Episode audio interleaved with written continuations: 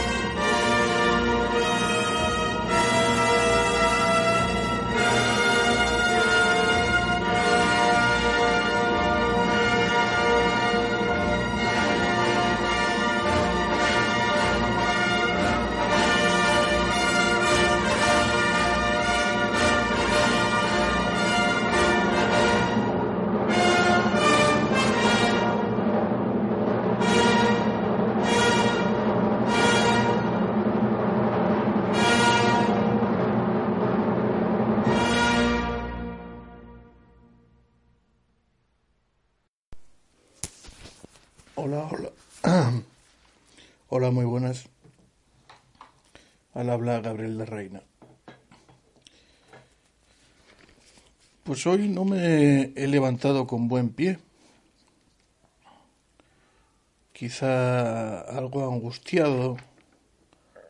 Ese puede ser el término más apropiado para mi estado de ánimo hoy. Por circunstancias de la vida, por supuesto. Familiares, personalísimas, en definitiva. Y me he preguntado si no, si en este corpus que empieza a ser el canal, esta línea que mantenemos en torno a la propia angustia, a Kierkegaard y a otros autores del estilo, esta fijación contra el neopaganismo no sería poner el listón demasiado alto. ¿cómo puede ser una persona cristiana considerarse buen cristiano o considerarse cristiano? Lo de bueno es una apreciación quizá juzgadora que no le correspondería a uno, sino considerarse primero creyente y después cristiano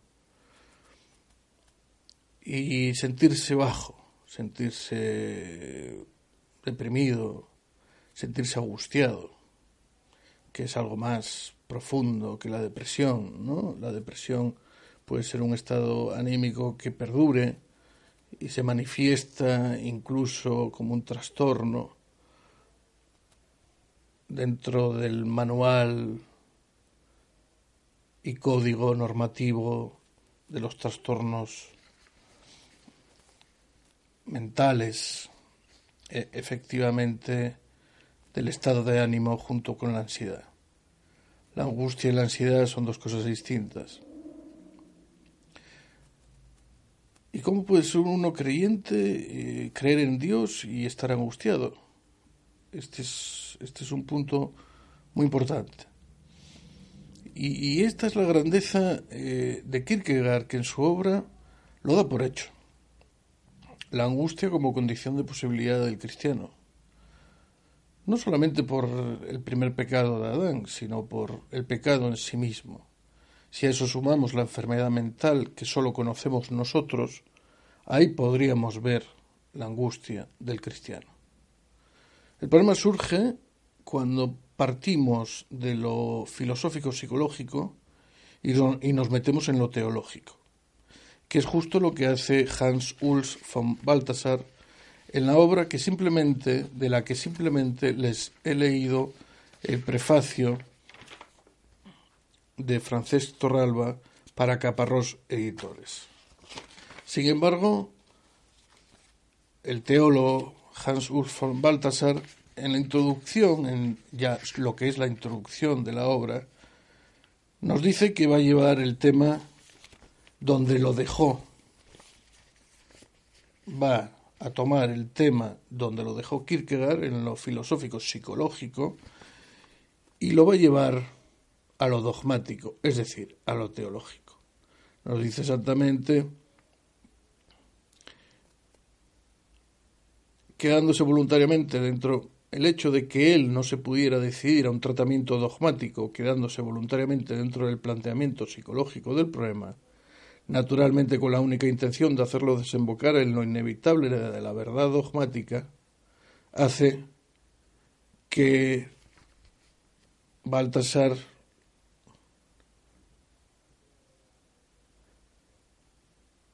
tome el relevo y se ocupe del cristiano y la angustia específicamente en lo que yo les quiero leer, que es el segundo epígrafe o capítulo de este opúsculo, también llamado de la misma también llamado El cristiano y la angustia. Sin embargo, aquí nos va a decir lo siguiente, que es que no puede el cristiano caer en la angustia. Desde el no temáis, les leo, porque la lectura de Baltasar hoy me ha llamado a compartirla con ustedes. Empieza diciéndonos en este segundo epígrafe, desde el, antiguo, desde el Antiguo al Nuevo Testamento se han transformado dos cosas.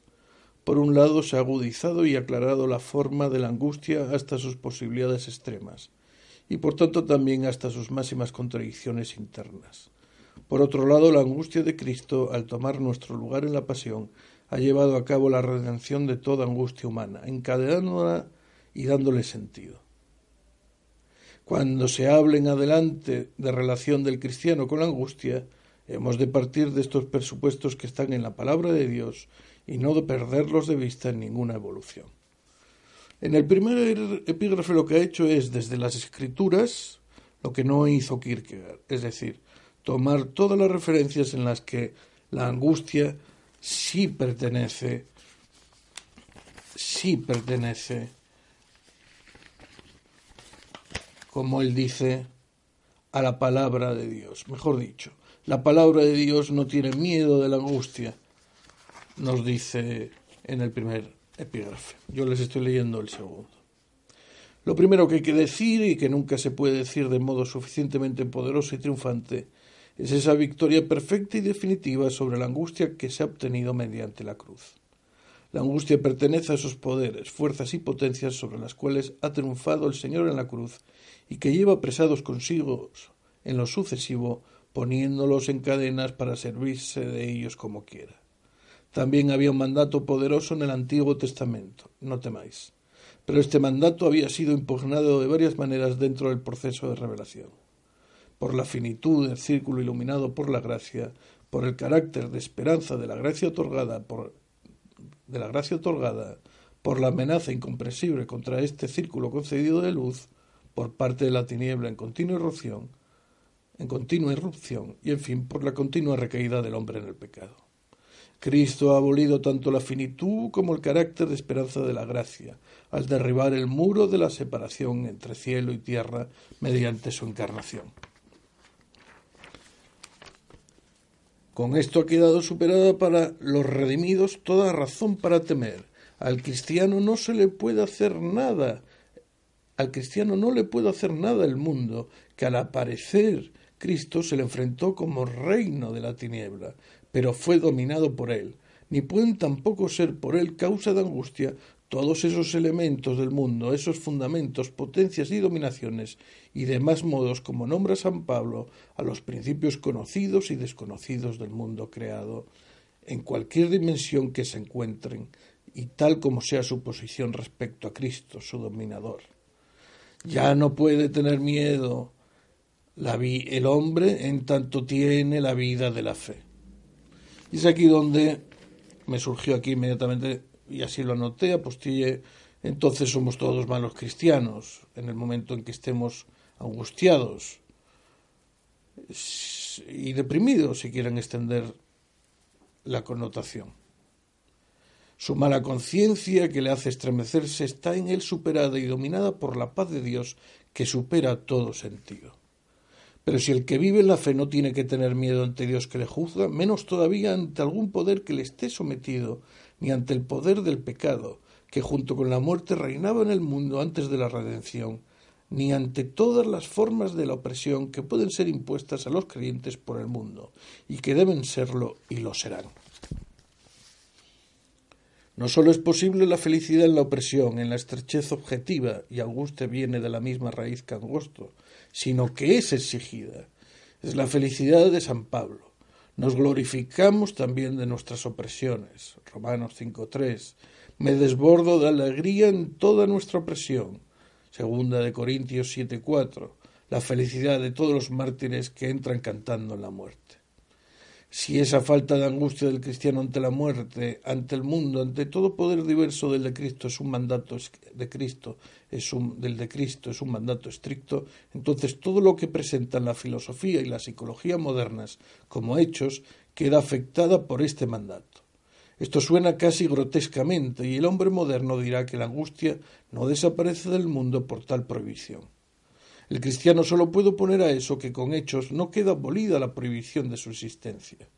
Si resulta que la angustia por estar en el mundo, por el extravío, por el mundo en general y por todas las formas de su abismabilidad presunta real, la angustia por la muerte y la angustia por la culpabilidad quizá inevitable, están en la raíz de la conciencia moderna y que la angustia es la causa de las neurosis actuales y que esta angustia de una moderna filosofía existencialista ha de ser superada aceptándola, entrando en ella y padeciéndola resueltamente hasta el fin, entonces desde, desde el punto de vista del cristianismo sólo cabe oponer a todo esto un no radical. El cristiano no tiene sencillamente permiso para esta angustia, no tiene entrada en ella. Si a pesar de eso es neurótico y existencialista, entonces le falta verdad cristiana y su fe está enferma o es débil. Puesto que Cristo ha prohibido esta angustia, posibilidad de ser angustioso con los angustiados, aunque quizás sea para hacerse semejante a ellos, para entenderlos mejor, para aconsejarles, para salvarles. Así fue en el cristianismo primitivo, cuando los primeros cristianos atravesaron sin detenerse el existencialismo de la antigüedad en decadencia y mostraron a los débiles la fuerza procedente de otras fuentes y reservas completamente diversas. Así será hoy también.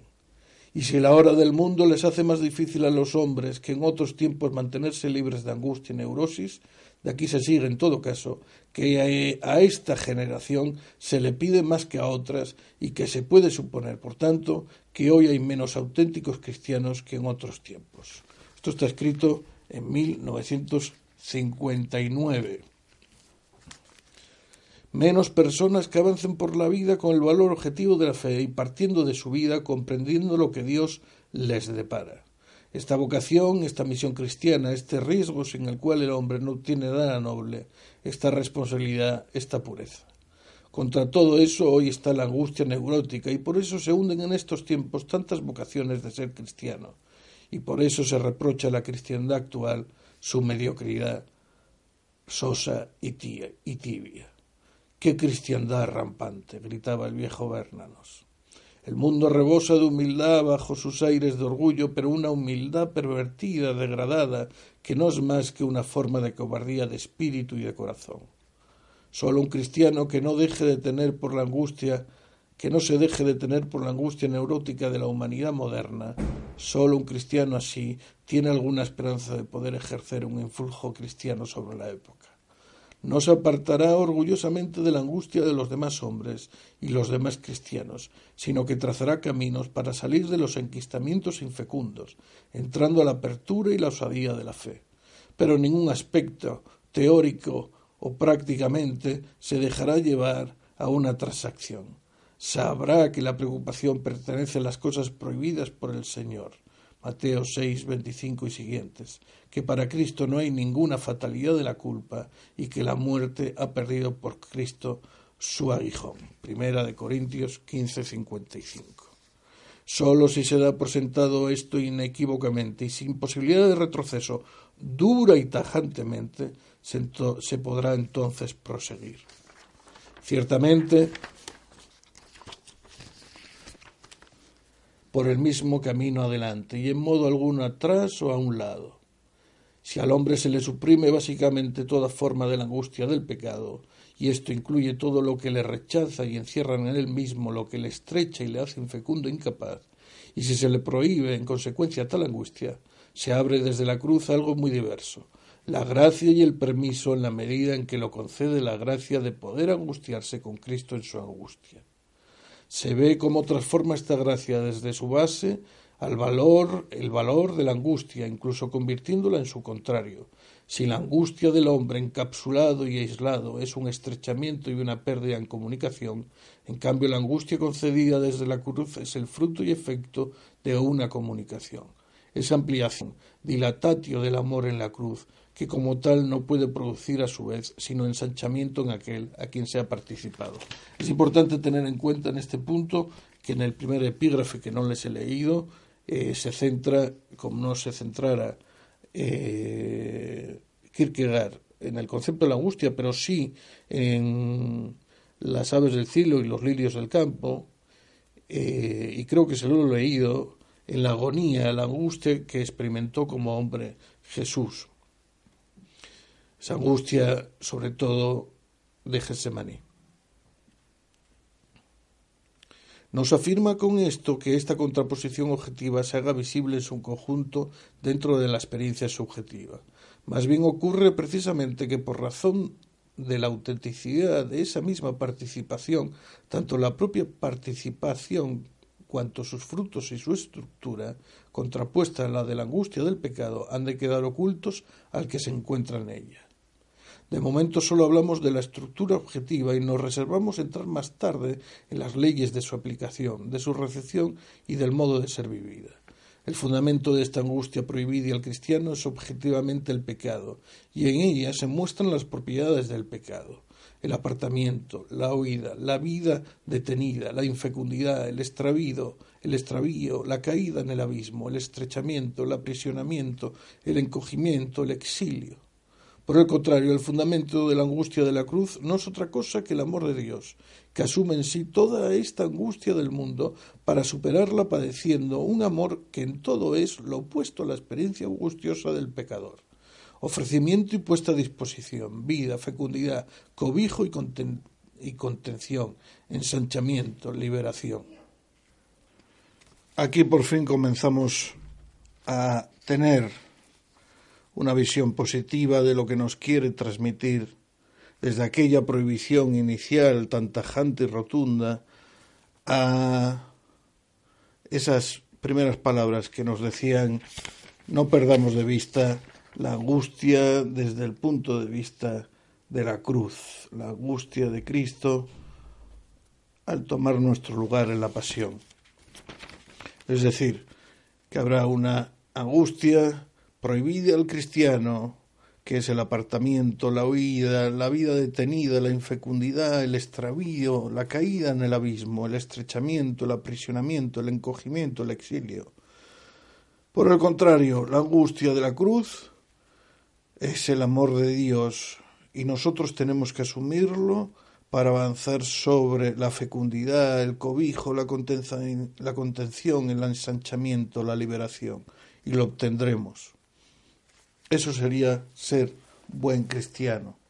Esa sería su respuesta. No podía Baltasar dejarnos como nos dejaba con una prohibición tan absoluta en torno a la angustia.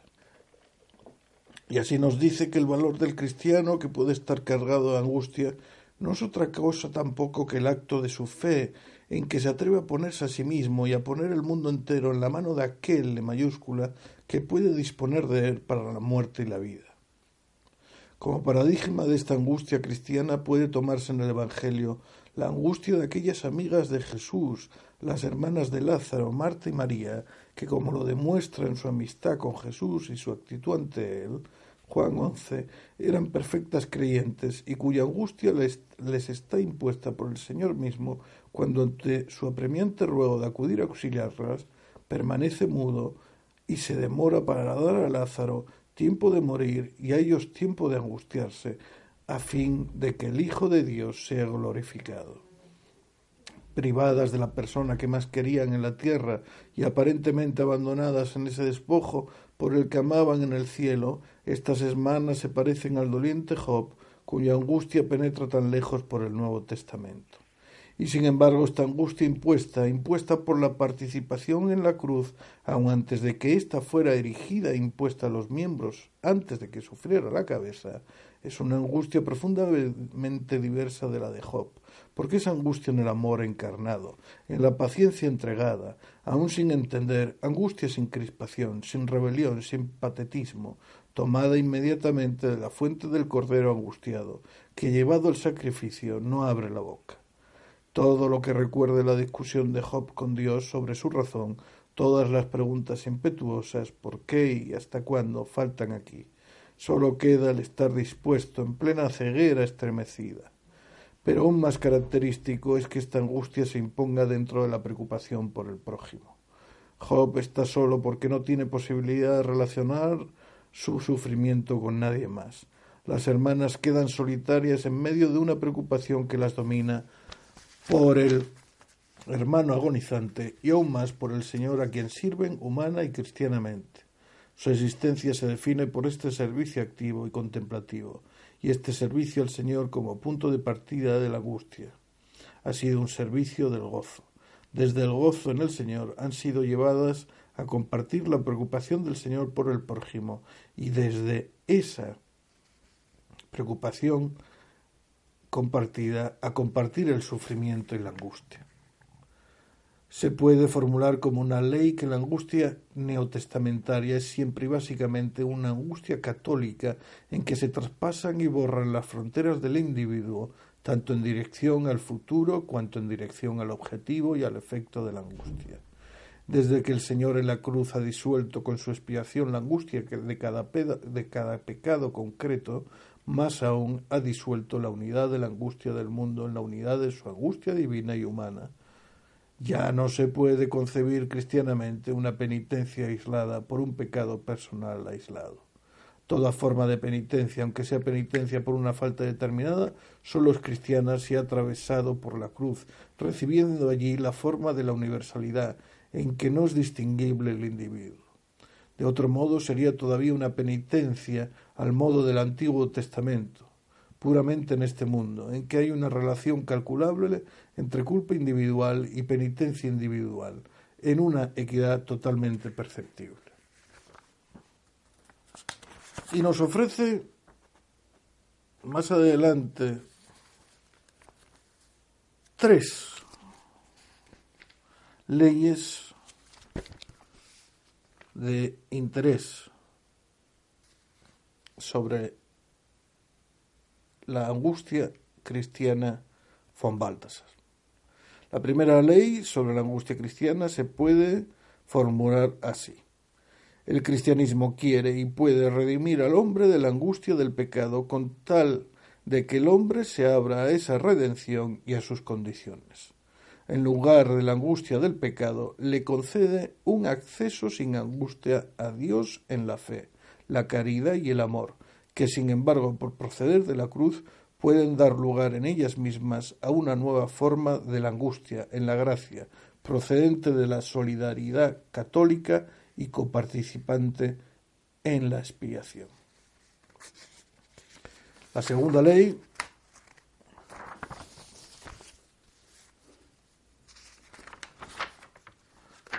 y estoy resumiendo, indica, en cuanto somos pecadores y aun como creyentes podemos volver a serlo siempre, la angustia del pecado no nos es quitada de encima simplemente por el hecho objetivo de la redención en la cruz, sino que más bien nos es puesta delante también en el Nuevo Testamento.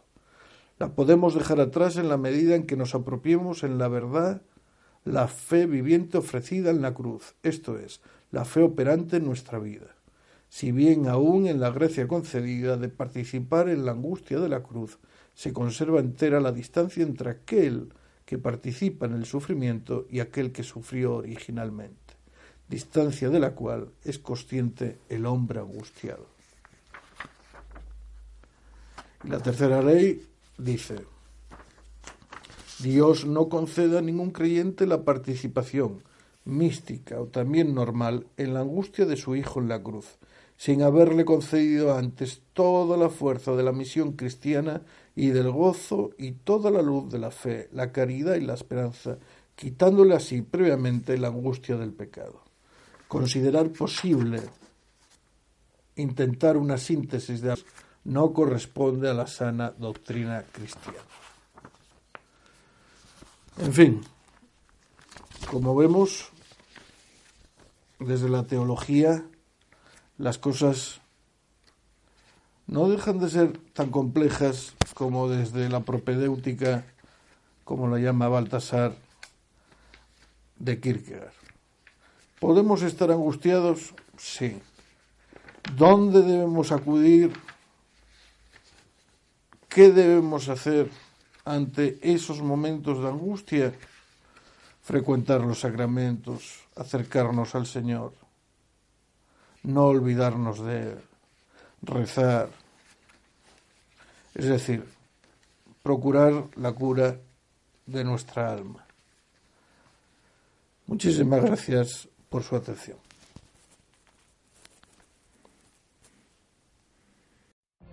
What if you could have a career where the opportunities are as vast as our nation, where it's not about mission statements, but a shared mission? At U.S. Customs and Border Protection, we go beyond to protect more than borders from ship to shore, air to ground, cities to local communities. CBP agents and officers are keeping people safe.